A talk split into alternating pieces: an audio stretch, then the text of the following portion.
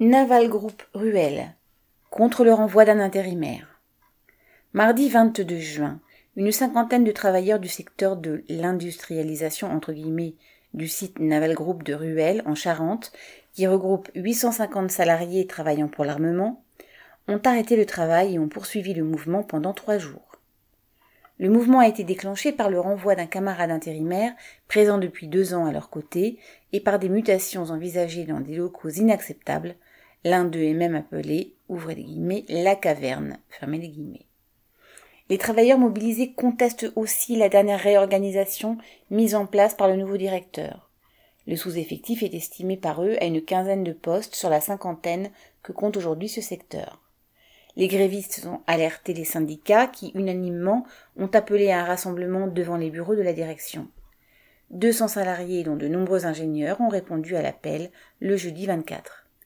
La direction est venue s'expliquer, et après les interventions des syndicalistes pointant le mal-être des travailleurs, plusieurs salariés ont pris la parole eux-mêmes. Ils témoignaient de leur colère parce que, ouvrez les guillemets, c'est pareil partout, fermez les guillemets. Il faut dire que depuis des mois, ils subissent les effets néfastes d'une politique patronale qui réorganise toujours dans le même sens. Les travailleurs prestataires ou intérimaires au long cours ne sont pas embauchés. Les pressions sur ceux qui sont embauchés pour tenir les délais se soldent par des départs des congés maladie, des dépressions, des burn-out, y compris parmi les ingénieurs et les techniciens. La direction a maintenu son refus d'embaucher le camarade intérimaire, à qui elle donne cyniquement le droit de, point de suspension, postuler à nouveau.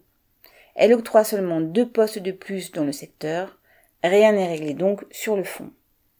Naval Group, détenu à 65% par l'État et 35% par Thales, est fortement bénéficiaire. Le plan de charge de la construction de frégates et de sous-marins est considérable et porte sur des années. En même temps, les embauches sont réduites au minimum et le recours aux entreprises prestataires et à l'intérim est systématique.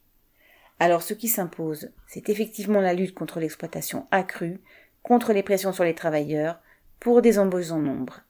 Correspondant Hello.